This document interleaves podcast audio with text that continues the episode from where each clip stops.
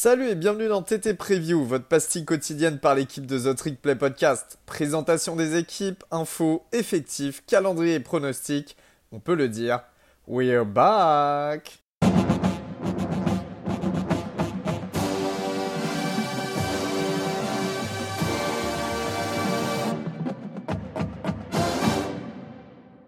Bonjour à toutes, bonjour à tous, bienvenue dans votre nouvel épisode de The Trick Play Preview. Aujourd'hui, un épisode double puisqu'on s'intéresse à Kansas et Missouri. les gens vont se dire, mais pourquoi on fait Kansas et Missouri dans le même, euh, dans le même épisode, Gus? Bah Parce que déjà, euh, ce sont deux États limitrophes. Et puis euh, parce que ce match Missouri-Kansas de 2007 fait partie des matchs, on va dire, du siècle. Alors, sous, à l'aube de la saison 2022, ça peut paraître un petit peu fou de dire ça. Mais euh, Missouri et Kansas étaient deux équipes prétendantes au BCS Championship en 2007. Euh, c'était un match du 25 novembre. Missouri était quatrième et Kansas était deuxième. Et oui, Kansas était deuxième. Et malheureusement, bah, les Jayhawks ont perdu face à Missouri, le Missouri de Chase Daniels, qui aujourd'hui doit être aux Lions ou, euh, ou, à Chicago. Je me pose, il est même passé. passé lui.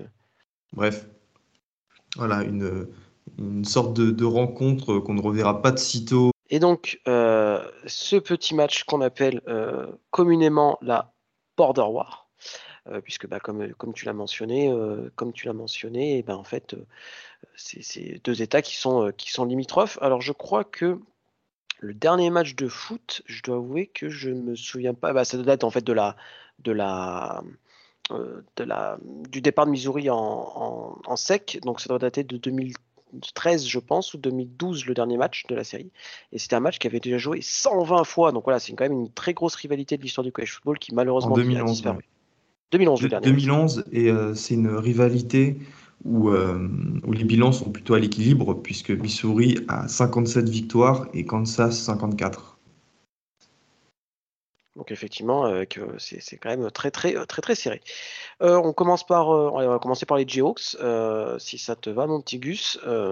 petit retour sur une saison 2021 compliquée. Alors compliqué pourquoi? Compliqué parce qu'il y a un bilan de 2-10. Alors on peut se dire oh là là là là, qu'est-ce que c'est que ce, ce, bilan comme ça dans pire équipe de college football, etc. etc. Alors j'ai envie de dire oui, et j'ai envie de dire non. Alors déjà, il y a un contexte à tout ça. Le contexte, c'était que Lance Leopold, le coach, est arrivé au mois de euh, d'avril. Voilà, c'est hyper tard hein, pour un recrutement de coach. Il faut dire que euh, Les Miles, le, précédent coach, euh, s'était fait virer juste avant pour voilà, faire un peu sordide sur le campus. donc Lance Leopold arrive au mois, d'avril et donc forcément bah, il y a tous les spring practice qui, ont déjà eu lieu. Donc en fait, il a eu son équipe sous, son aile que très tard dans la saison, ce qui peut expliquer déjà les débuts compliqués euh, de Kansas. Alors, il y a une victoire contre South Dakota, une équipe FCS en week 1, mais derrière, il y a une longue, longue, longue traversée du désert jusqu'à un certain match. Alors, je ne vais pas parler de celui que vous entendez tout, je vais parler du match contre Oklahoma le 23 octobre, un match que longtemps, longtemps, longtemps les Jayhawks ont, dominé avant que, que bah, avant que, Caleb Williams euh, bah, fasse du Caleb Williams. Bon, bien aidé par l'arbitrage parce que pour moi, euh, il s'était arrêté et que voilà, je, sur un, 4 et 4 et 2, je crois, il se fait arrêter, mais il continue. Enfin bref, pour ceux qui, ont vu le match, vous savez très bien de quoi je parle. Donc voilà. Donc et surtout, il y a une fin de saison qui est, je n'ai pas peur de le dire, bonne. Il y a cette victoire contre, Texas que tout le monde se souvient avec cette conversion, euh, à deux points réussie par Jared Casey mais il y a aussi des courtes défaites contre TCU et West Virginia, qui étaient quand même deux équipes relativement correctes, on va dire, l'année dernière. Donc voilà, donc c'est une belle dynamique qui demande qu'à euh, voir comment ça va se, passer en 2022. Je te propose directement bah, de faire euh, un petit récap euh, sur la, saison 2022. on va commencer par le poste de quarterback où si Jalen Daniels, qui était le, le QB titulaire sur la fin de saison, devrait voir son poste de QB1, euh, en tout cas, euh, il devrait être titulaire. Il y a Jason Bean qui, lui, était quarterback titulaire en début de saison avant de se blesser, qui un niveau à peu près équivalent, on va dire. C'est deux QB qui sont très propres, il y a peu de pertes de balles, aussi bizarre que ça puisse paraître. Euh, Kansas a fini avec un, turnover majeur positif la saison, dernière, donc ça, c'est quand même pas positif du coup. donc voilà, donc ça, il faudra continuer, continuer à travailler là-dessus. Donc John Daniels qui a plutôt un profil de pocket pasteur, Jason Bean plutôt un profil de dual threat, voilà, deux QB avec des profils un petit peu différents. Mais des, des QB propres, et ça c'est toujours intéressant de les avoir. En parlant de deux, de, deux, de deux athlètes plutôt, bons, et on va parler du, du one-two punch qui a au poste de running back. Alors, il y a ces deux sophomores, Devin Neal et Kyle Thomas. Devin Neal, si vous avez regardé Joe l'année dernière, vous l'avez déjà vu. Euh, c'était euh, bah, euh, un, très bon, un très bon coureur avec notamment trois matchs à plus de 100 yards, dont le match contre, contre Texas. Pardon. Et de l'autre côté, on a Kyle Thomas qui arrive du côté de Minnesota et qui a, qui a en tant que true freshman, a couru pour plus de 800 yards avec les Golden Gophers. Donc, c'est quand même voilà, deux solides running backs qui devraient faire du bien au sol. C'est un peu moins le cas malheureusement du côté du poste des receveurs où bah, il y a quand même tout à construire. Euh, il y a Douglas Emilia qui vient de bah, aussi de Minnesota qui devrait être une belle, une belle addition, mais à côté de ça, c'est il faut, il faut que les, un joueur euh, sorte un peu du lot pour, pour tirer ce groupe vers le haut. Euh, mais ça reste un groupe relativement expérimenté, puisqu'il y a quand même on a des joueurs avec 10, 9 ou 8 starts. Enfin, voilà, c'est, c'est pas si c'est pas si nul sur le papier, mais maintenant il faut step, up et il faut il faut faire gagner des yards gagner, gagner des yards à la réception. C'est un peu un peu le même euh, constat du côté du groupe des tight même si euh, ils ont été euh, décimés par les blessures l'année dernière, mais là pour le coup il y a une belle profondeur à voir comment ça se comment ça se traduit sur le terrain. puis bien sûr il y a peut-être le plus grand joueur de l'histoire du programme de Kansas, Jared Casey, le fullback, auteur euh, bah, de la conversion à deux points dans le match contre, contre Texas de l'année dernière. Euh, voilà. Hmm. Pour, rappel, ça avait été, je crois que sa première action, enfin en tout cas, c'est la première fois qu'il avait été mis à contribution, je crois, l'année dernière, Gus. Hein, c'était, c'était même son premier snap. Ah, dingue. Hein, du, coup, en fait, ce qui, en est, euh, ce qui a suivi tout ça, c'est que lui a eu un, deal avec une, je crois, c'était avec une marque, avec une franchise, avec un franchisé d'une marque de, c'était pas un, restaurant ou un truc comme ça? Non, faut un fast-food. Ouais, c'est ça. Hein. Un fast-food local. Donc voilà, il a pu faire euh, sa pub, il a, il a capitalisé sur tout ça. Mais surtout, et ça je te pose la question parce que j'ai en fait j'ai vu la nouvelle nulle part. Est-ce qu'il a obtenu une bourse? Eh ben j'ai même pas l'info. Je crois même pas parce qu'on en aurait entendu parler. C'est une vraie, c'est une vraie bonne question. Est-ce qu'il a une bourse? Et je sais pas. Euh, et ben je chercherai l'info, euh, je chercherai l'info euh, d'ici, d'ici le début de la saison. Je, suppose que oui, parce que de toute façon, Kansas fait partie de ces programmes qui sont souvent en dehors hein, des 85 scholarships, parce qu'il y a beaucoup, beaucoup de transferts, on va en parler un petit peu plus tard, et que bah, il y a des, des des, des, bourses qui restent inutilisées, j'ai envie de dire.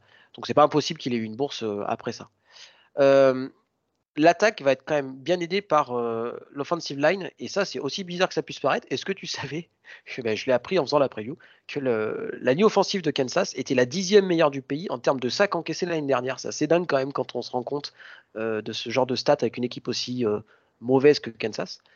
et ça explique aussi peut-être le fait que les deux QB étaient dans des bonnes dispositions, dans des bonnes conditions et qu'ils ont pu être relativement propres dans leur, dans leur travail. Donc c'est une offensive line où il y a quatre titulaires qui reviennent. Alors on se dit, ah, c'est bien, quatre titulaires qui viennent, mais il y a énormément de pertes en profondeur. Il y a cinq seniors qui sont partis et cinq seniors qui faisaient partie des rotations. Donc ça, il faut faire un petit peu attention parce que voilà, on sait que, je, le répète, j'ai l'impression de rabâcher, mais on sait que souvent la différence entre les, les, très bons programmes et les, programmes un peu plus modestes, c'est la profondeur sur des postes assez clés et euh, la, profondeur sur la ligne offensive, ça en fait, ça en fait partie. Et je pense euh, que la fin justement de la, limite des 25 euh, joueurs à recruter par an va vraiment bénéficier à Kansas, qui a eu beaucoup de mal après le départ de, de Les Miles pour justement combler tous ces trous dans son effectif, parce que cette limite de 25 joueurs par euh, classe de recrutement euh, bah, les empêcher d'en avoir plus, tout simplement. Et dans l'ère de Betty, le, coach précédent à, à, Les c'est exactement pareil. Euh, ça, les handicapait beaucoup de ne pas pouvoir plus recruter. Donc je pense que ça va être plutôt, plutôt bien. On va arriver du côté bah, de ce qui fâche, la défense qui était nulle. 129e, il me semble, l'année dernière. Enfin voilà, c'était une des pires. Pour le coup, là, c'était une des pires équipes de, de college football. Et en plus, il va falloir remplacer quand même Karen Johnson, qui était probablement le meilleur joueur euh, défensif l'année dernière. Alors, il y a l'arrivée de Lonnie Phelps euh, du côté de Miami, euh, qui arrive de Miami, de l'Ohio, qui lui devrait faire du bien. Lance Leopold, tu n'arrives pas d'éloge sur le joueur, donc je pense que ça devrait être, ça devrait être plutôt pas mal.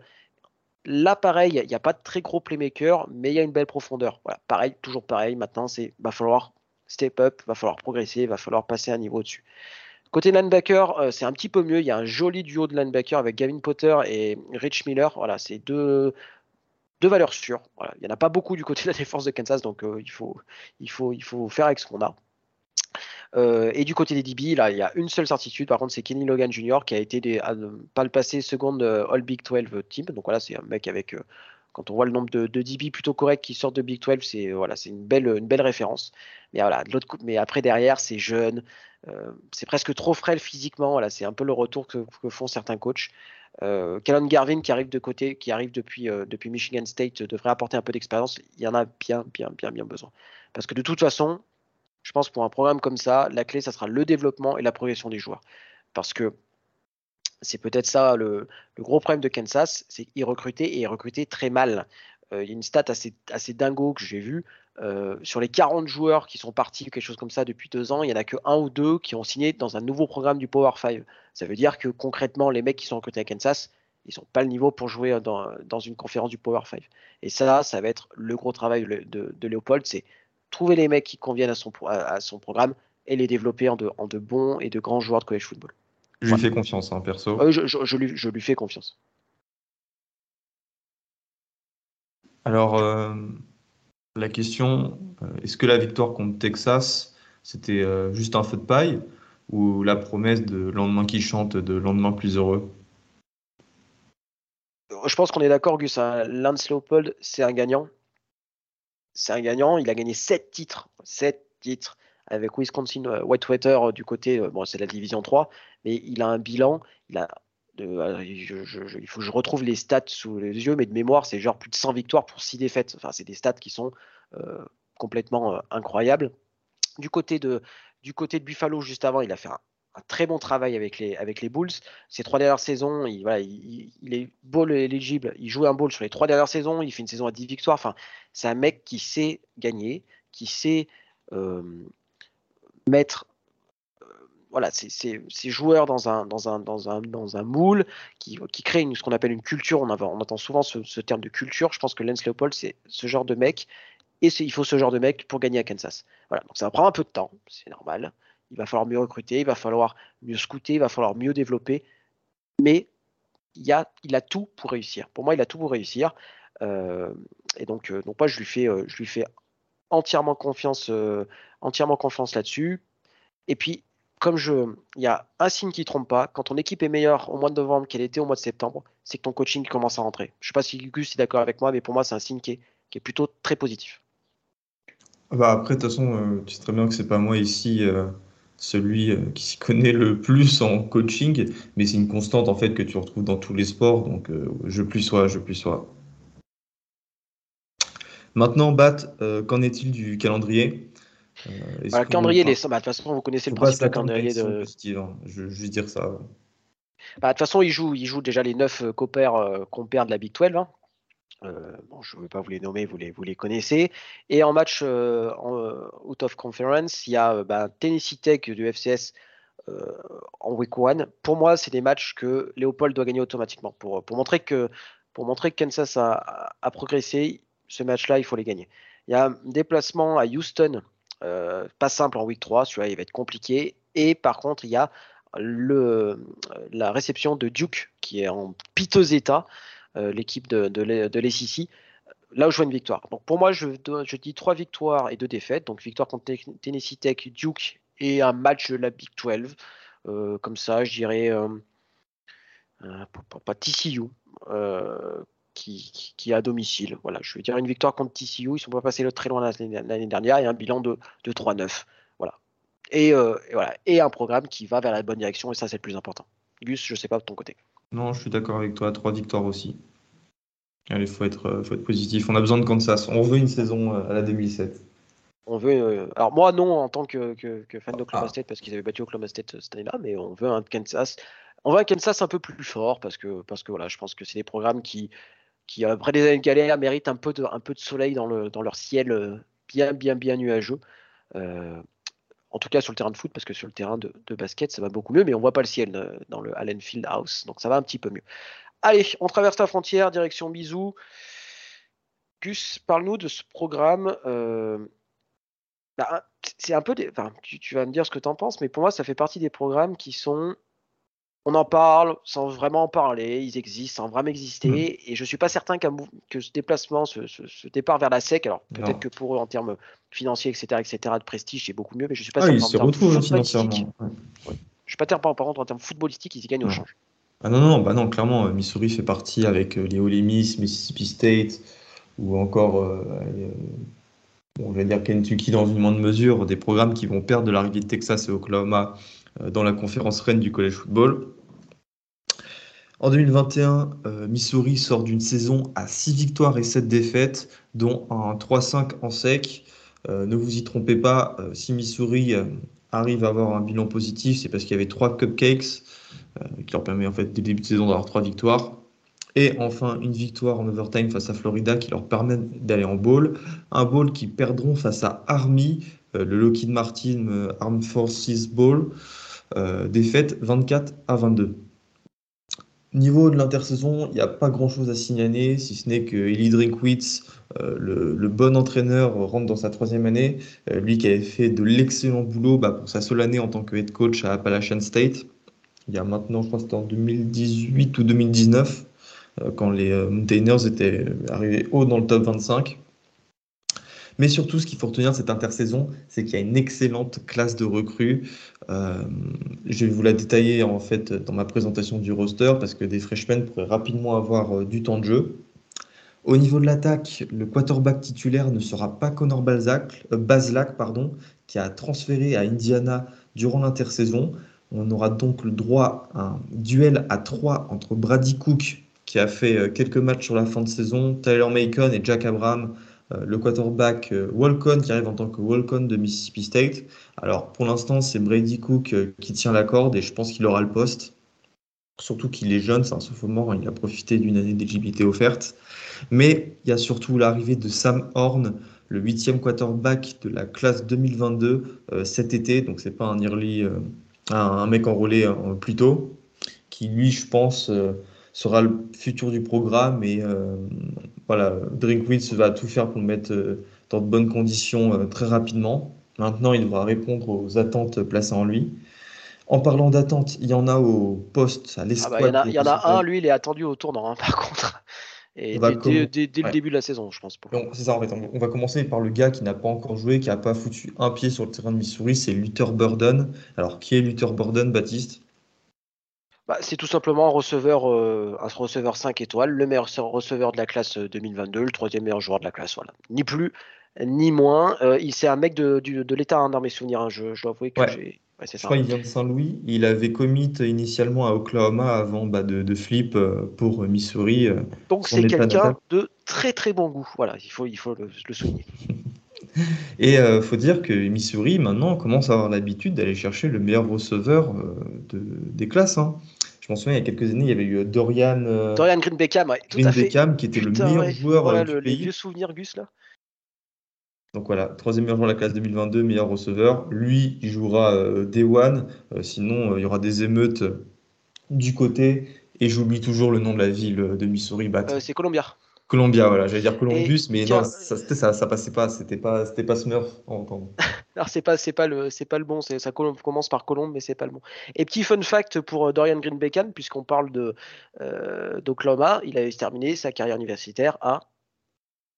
Ah putain, je l'ai pas. Désolé. À Oklahoma. Euh, il n'avait pas joué d'ailleurs parce que bah, à l'époque il fallait attendre une, saison avant de pouvoir jouer. Il avait pas, il avait jamais joué avec les, les Sooners. Et il s'était présenté à la draft et il avait été drafté. Je trouve que globalement, euh, cette escouade de receveurs est bonne.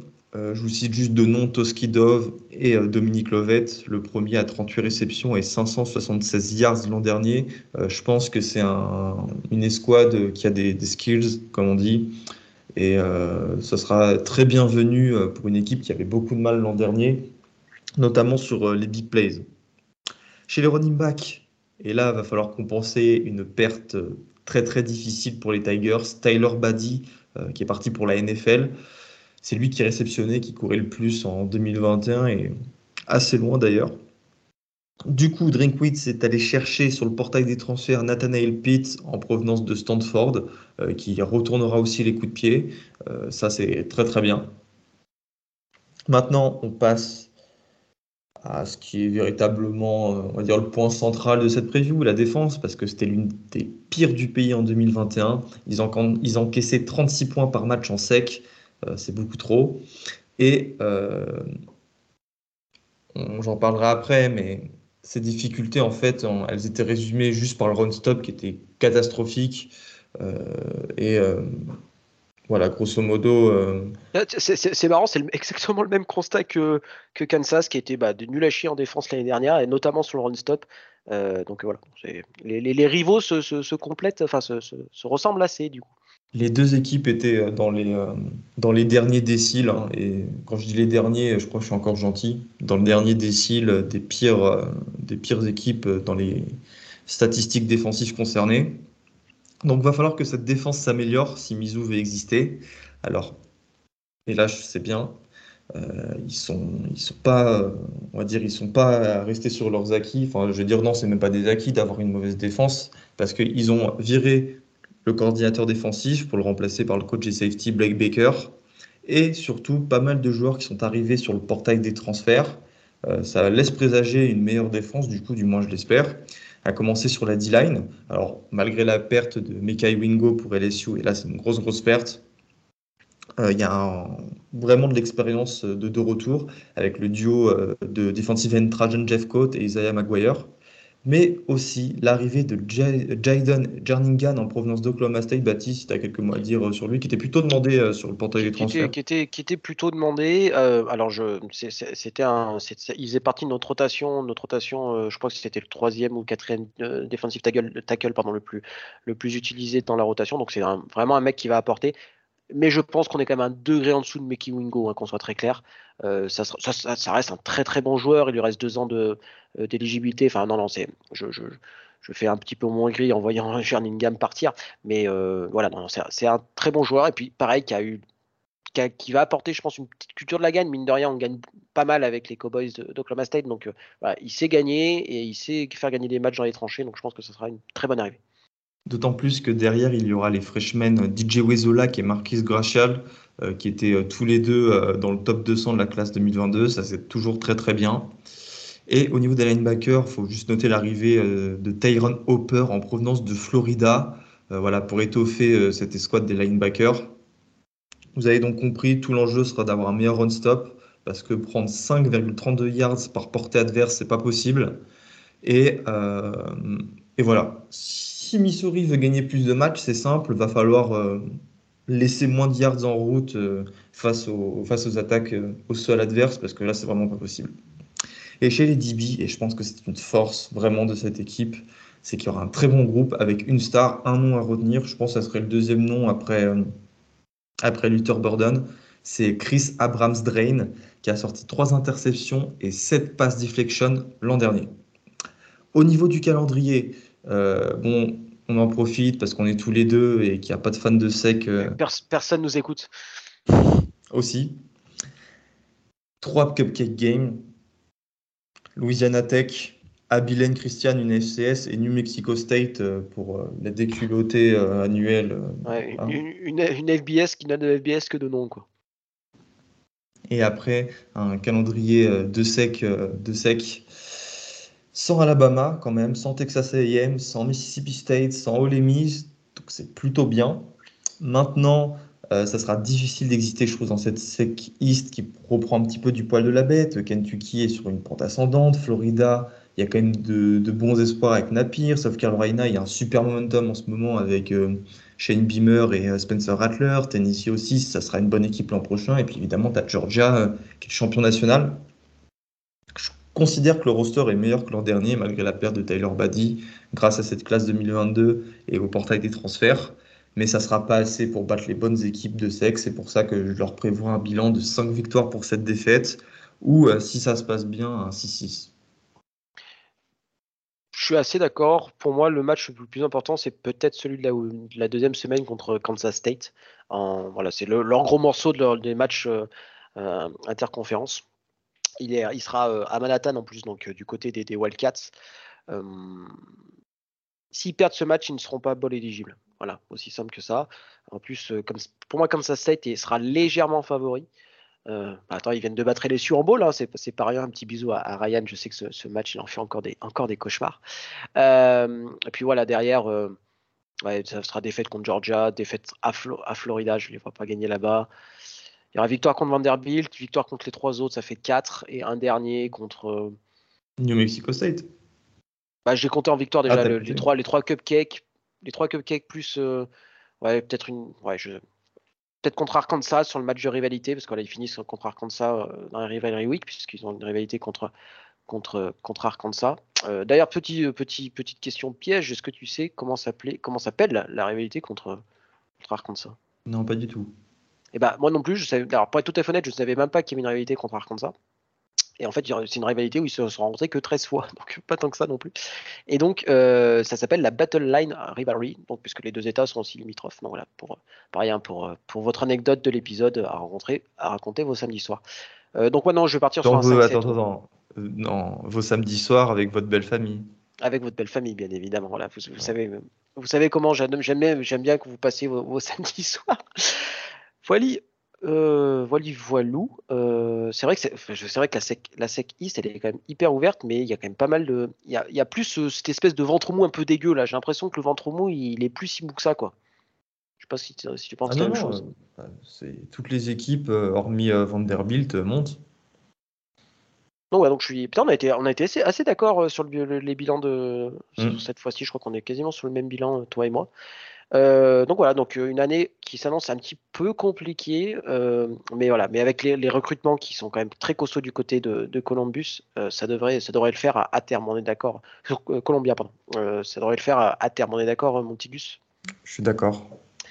Eh ben ça marche. Eh ben, on vous laisse devant, devant cette preview de la Border War et puis on vous fait des bisous et on vous dit à la prochaine. Salut tout le monde. Salut à tous.